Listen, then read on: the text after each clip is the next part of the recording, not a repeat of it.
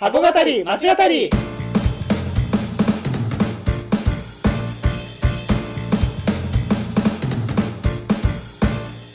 箱語り町語りは元百貨店マンの2人が商業施設すなわち箱についてあれやこれやと語り合って魅力の再発見をしていく番組です。皆さんこんにちは。箱語り町語り第55回目です。よいしょ。お願いします。お願いします。はいえーはい、今回のお商業施設、えー今回もまた、えーやっていきたいと思うんですけれども、えー今回やるう取り上げる商業施設言語の方から発表お願いします、えー本日取り扱う東京施設は、はい。阪急メンズ東京でございます。メンズ東京ですね。はい。はい、はい。ということで今回は、えー阪急メンズ東京について語っていきたいと思います。それでは箱語り町語りスタートです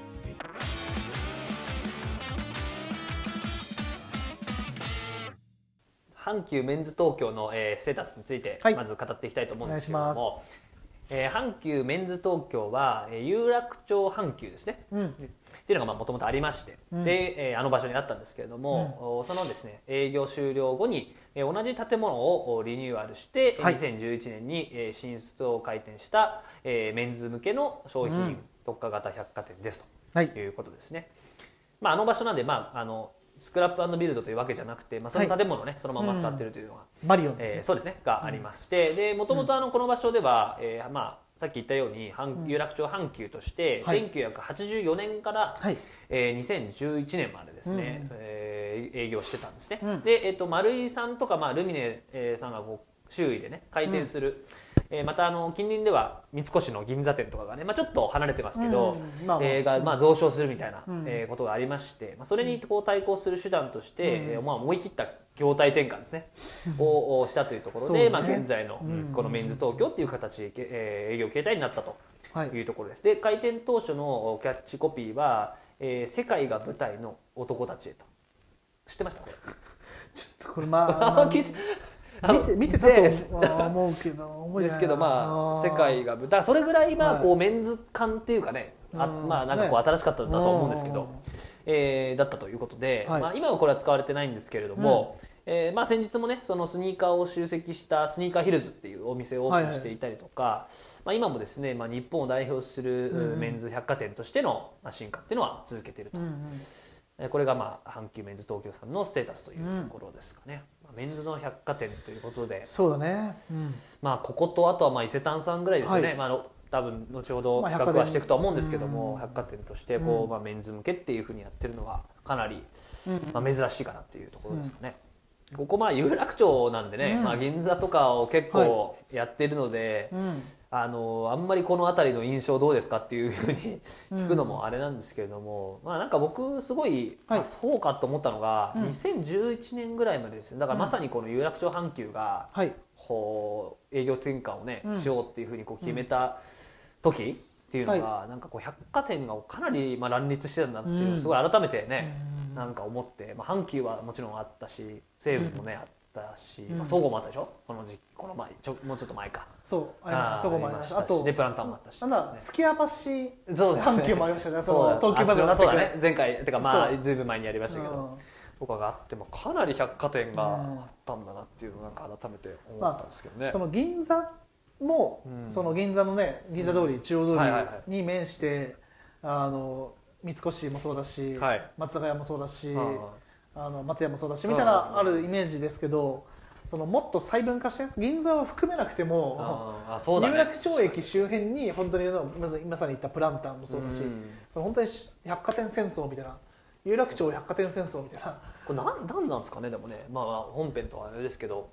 まあ、やっぱり銀座のエリアってことですね。ね。銀座と有楽町のエリアが消費がすごいこうあってで特に駅地下のところを選ぶってなると JR の駅地下ってなるとやっぱり有楽町駅銀座に銀座のまあ入り口というか、そうだね。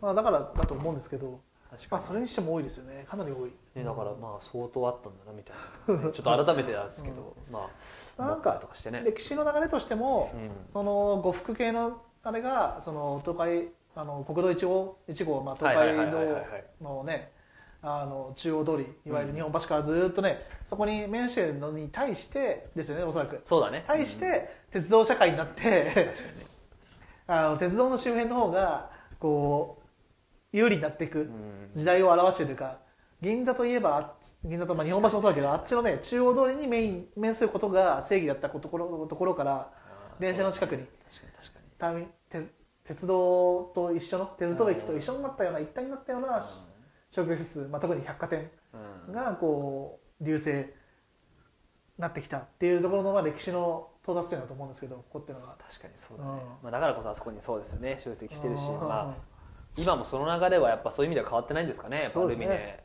まあ、ね。西武がアルミになってネねオープンして。そごうはまあビッグカメラですけど、はいはいはい、あそうだね、うん、表してますねそれも、えーそうだね。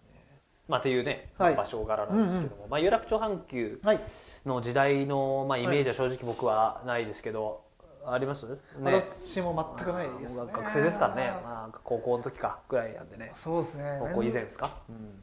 メンズ館じゃなかった時代、う んそうですね。全くないないですね。正直。全くないと思います多分。うん。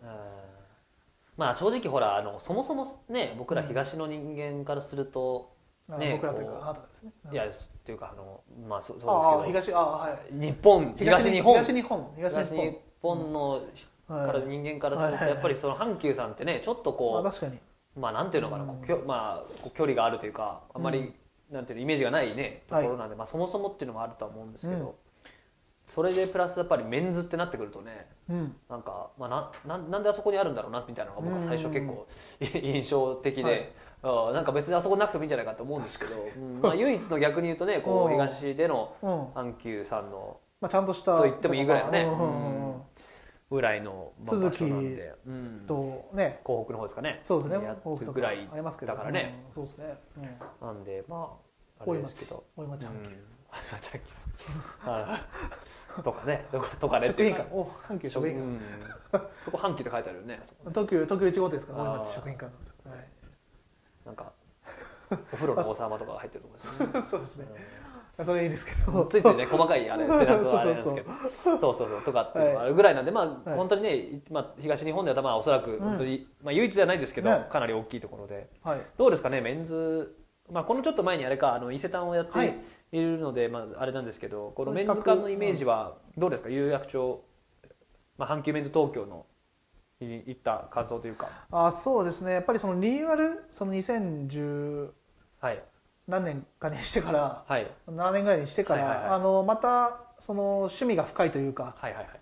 あのかなり確かにね。あのまあお客さんを選ぶって言ったら、まあそのまあ、メンズ館って言ってるからそうなんですけどよりこう服好きの方に向けたお店とか確かにね。またそのね性グッズとか、はいはいはい。ヒリングとかのお店とか、うん、そういう意味ではこうより深く指すニッチにこう向けた商売をされるようなテナント構成をされるようなこう形になってよりうん。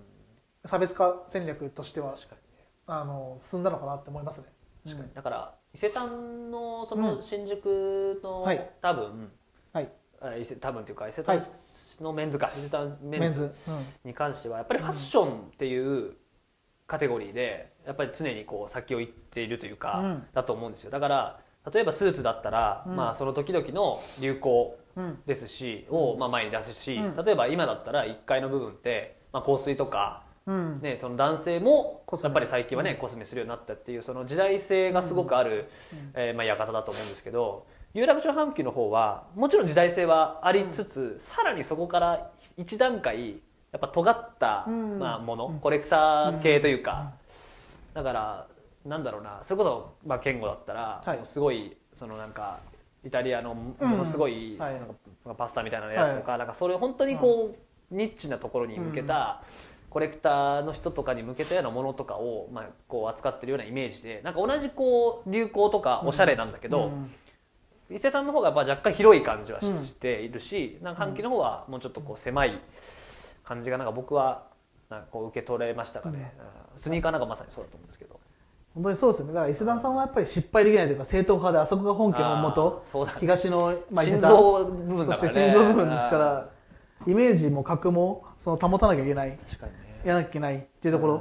プライドもあってあれもあってプレッシャーもあってっていう立場だと思うんですけど、ね、ある種そのね数店舗しかないからこそうんいつでも関東エリから事業撤退できるっていう ねあのそうだね。余裕もあってあ自由度もね上がりますよね。そう自由度も上がってうん。でやっぱりこコンセプト通りとかやりたいことを貫けるっていうのは逆にそこで勝たなくていいからこそ勝てる戦略っていうことですね。そこで勝たなきゃいけない人はさ、うん。あのなんかマッスルカフェみたいなやつ作らないよ。ね そうね。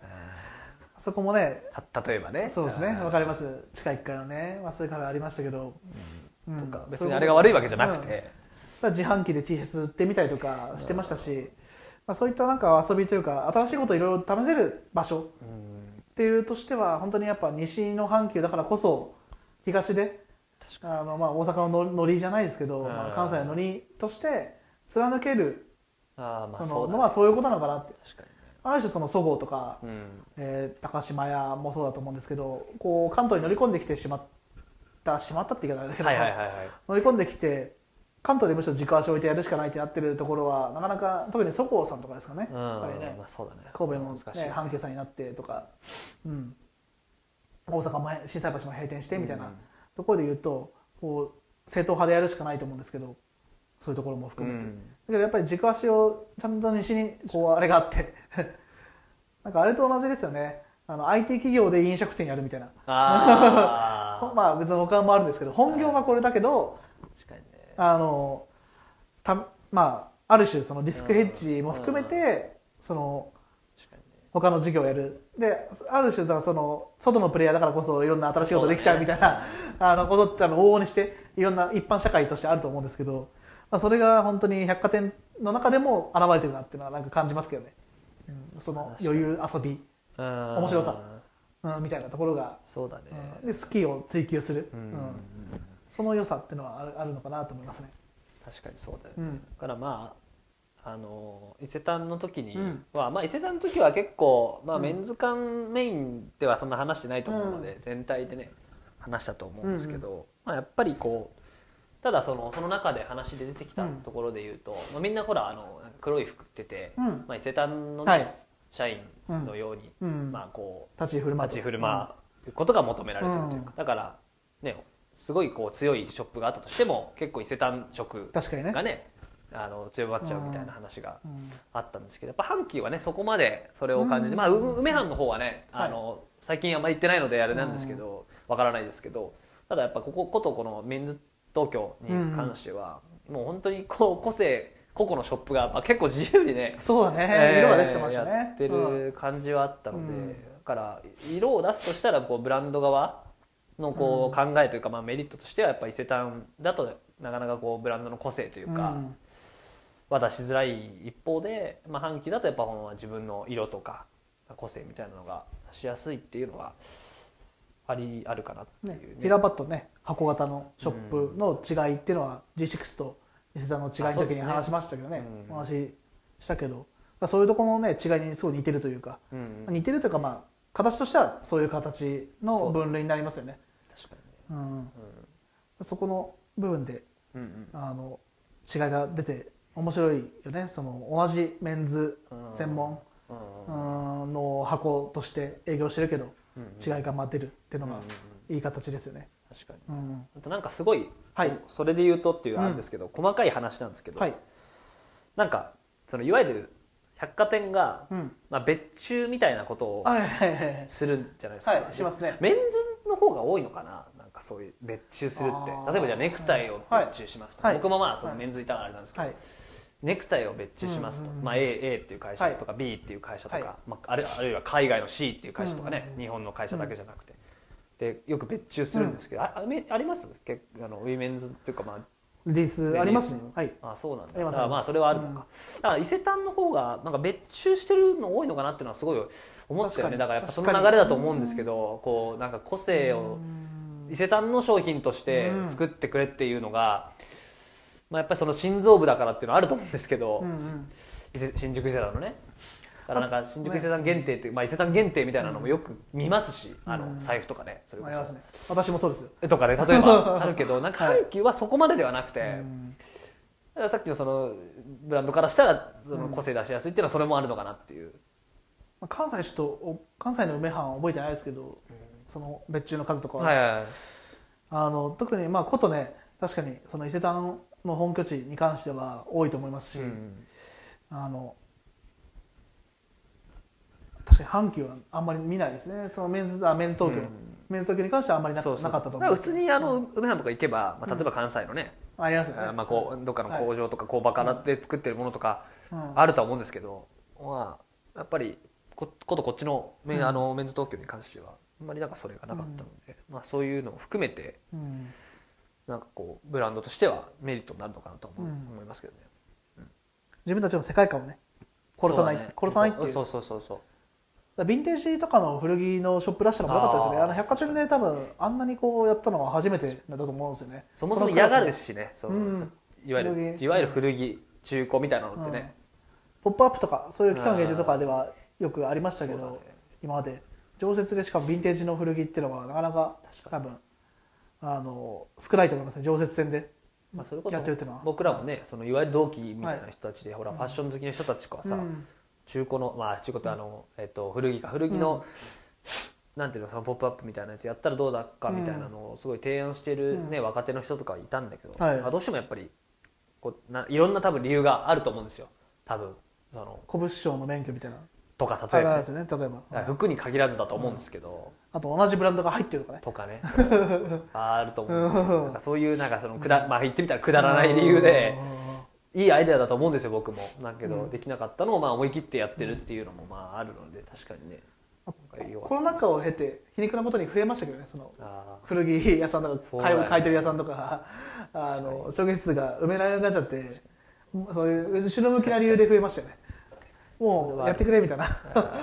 マレーさんとかもねよく占い店のそのパターンとしていろいろそのね店頭で買わん購入しないとかいろいろ商品渡さないとかいろいろありますけどその中の一つとしてその買い取りもする店舗みたいな感じの流れでやってますけどリユースのショップができてよみたいな。そういったのはねうん。こうまあ今でこそありますけど、うん。それをねヴィンテージでちゃんとそのラグジュアリー感というか百貨店としてのあれも保ちつつやってるのは表現してるのはとてもねならではって感じがしますよね。そう。うん、であとなんか僕すごい思って、そのけ健吾にも聞きたかったんだけどさ、はいはい。このメンズ東京じゃないですか、はい。このこのメンズ特化型はさ、なんかその、はい。こ今後の展望としてさこう、まあ、どうなのかなってすごいはい。思ってて、いまあ、いわゆるこの今ねジェンダーレスな世,、界の中で、うん。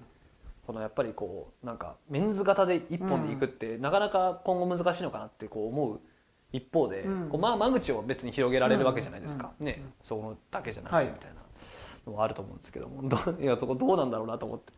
まあ、名前自体はまあやめなきゃいけない時が来るでしょうねいずれ。確かに。まあそれは百貨店全体の流れだと思うんですけど、婦人服飾部みたいな。そうだね。ああの 確かにそうだね。でレディースフロアみたいな。あーあがっつり書いてるもんね、うんそのそうそうそう。それこそ亀戸クロックの時はね、うんそんなことなはいい。みたいな話したけど、がっつり書いちゃってるもんね、うん。男性のフロアです。である女性のフロアです。とか。新種服売り場。え。ーって書いてあるからね。書いてたよね。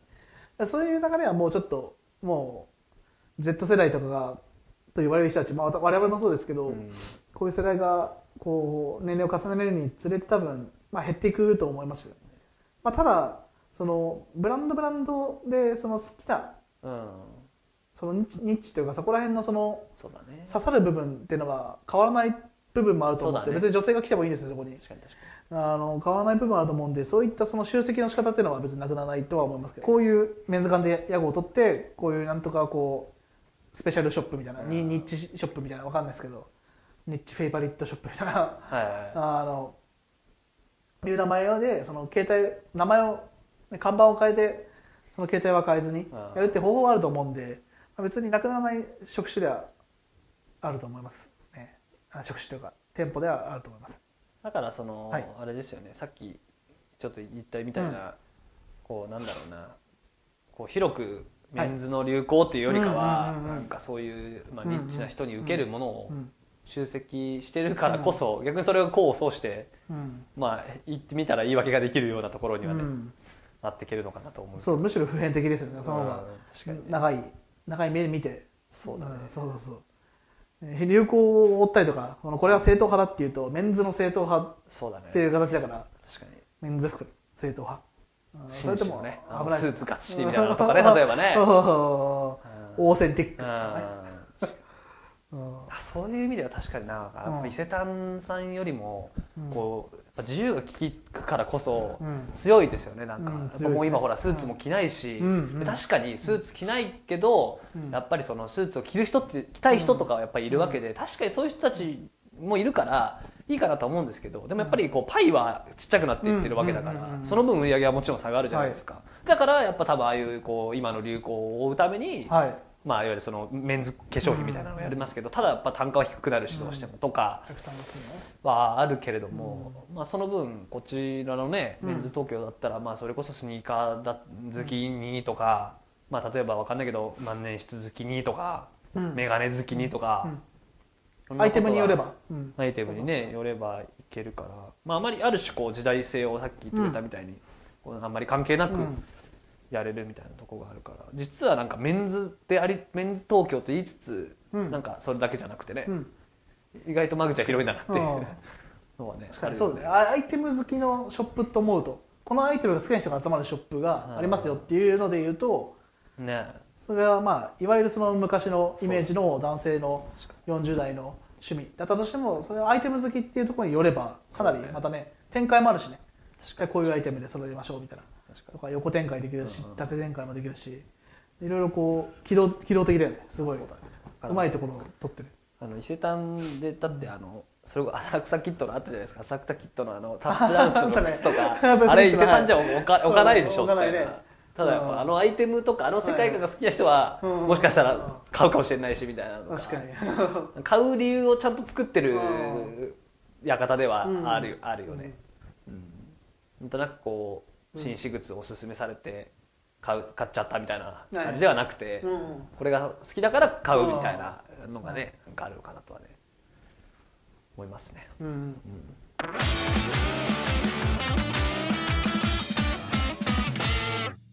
まあその本当にもうタイムイズデッドというかここまで来てるというかあ百貨店がその変わらなきゃいけない時代のはいはいはい。波が、まあ、SDGs っていう概念ができたからこそちょっとまだざっくりその何何個もあるゴール17個あるゴールのうちの、はいはいはい。まあ、10個ぐらいクリアしてればそうやってる感じが出るっていうところで言うーまあね。まあいいんですけど、うん。ただもうそのユニセックスジェンダーフリー、ジェンダーレスの流れが来てるのであのもう止められないと思うんですよね結構もう。あのユニクロとかもそうですし同じね服を作ったりとかもありますしユニクロだけじゃなくて普通にハイブランドでもそうラグジュアリーブランドでもやってるところはやってますしであの SC さんもそうですよね。実質そのそういうのを抜きにしてそのトゥモローランドのショップとしてこう出して、でまあ確かにメンズとリリースのこの負荷は分けられてますけどただショップとしてはこうそういうふうな一体となって作る世界観を作っていくみたいなこう流れになってる中でなかなかそのこのな何々フロアみたいな流れっていうのはじゃあどこまでそのカテゴリーで分けちゃう。アイテムで分けるんじゃなくてカテゴリーで分けちゃうっていうその性別というかね。流れがどれだけそのハマるのかっていうところは難しいところですよね。今この言葉もねうん。それこそ開店当初のキャッチコピーなんかもうもうダメですもんね、うん。まあ、世界が舞台の人たちはたくさんいますしね、まあまあまただね一方でそのじゃあ実際それが本当に買いやすいかっていうところもまああ話はなってきて、でジャケットのフロアですとかパンツのフロアですと世界観そんな作れないですし、あのブランドブランドがね世界観作れないですし、あのじゃあどういうふうに作るんですかっていうところが難しくなってくるしじゃあカメールブロックみたいにあのフロアのコンセプトがわからないような、えーショップばかりになっていいんですかっていうところでもあるし、そこはちょっとこう乗り越え私もまだそのね、えー答えがないですし正直。どういうふうに形にしていけばいいのか。なのでそこの答えはやっぱりこう探していくしかないし我々も考えていくしかないし百貨店やその商業施設がどういうふうにこれこの課題をクリアしていくのか乗り越えていくのか、まあ、トイレ問題とかもそうですよね。男性トイレ女性トイレの話とか。そこもじゃあどうやってこのじゃあ個室のだけにするのかとか、ここは難しい、まあ、ここだけじゃないですけど、まあ、ここは特に商業施設にとってはすごい難しい。これまだ歴史もあるので、まあ、なかなかねメンズ東京っていう名前のまま、まあ、なんだろうなこうまあ、いわゆるそのユニセックスというかね、はい。なんかこう男なん男性なんだけど、まあ、やっぱ女性的な感覚がある人とかっていうのが、まあ、ちょっとやっぱ入りづらさとかはあるでしょうしね、うん。仮にその商品があったとしてもね僕はまあなかなかその感覚がね分かりえないですけどただまあそうなんだろうなっていうのはもう分かりますし。確かさっき言ったみたいにやっぱこう名前はどっかで変えなきゃいけないってなった時にまあねど元の名前に戻すのかとかね。いろいろまあ問題はあるんでしょうけどね。まあ渋谷のパルコさんとかねそういうふうななんかそうだなんニュークリエイターみたいな、うん。そういうねクリエイターとかなんかこうして苦心してる感じはしましたけど渋谷パルコがメンズ服みたいになったらおかしいですしね。時代の感覚に合わないですし、ね、とかありますけどまあ課題としてちょっと我々も考えていきたいなと。まあそうですね。まあ個性という意味ではね、うん。まあね引き続き多分やっていくんでしょうから、まあなんかこうど誰かに刺さるものっていう意味では別に男性も女性もね、それ以外の方々も別に関係ないですから、はいはい。はいなんかそういう店であり続けてもらえると、こう東京もね少し面白くく続けるのかなと、にちょっとこう西の力を借りてというかね自由さをこう借りてというとなると思うんですけどあるのかなと思いますさぞ面白いんでしょうから さぞ面白いはず自由な発想でしていただけるんでしょうからカットですかね。はい、ということで今回は、えー、阪急メンズ東京について語ってきました。それでは次回もお楽しみに。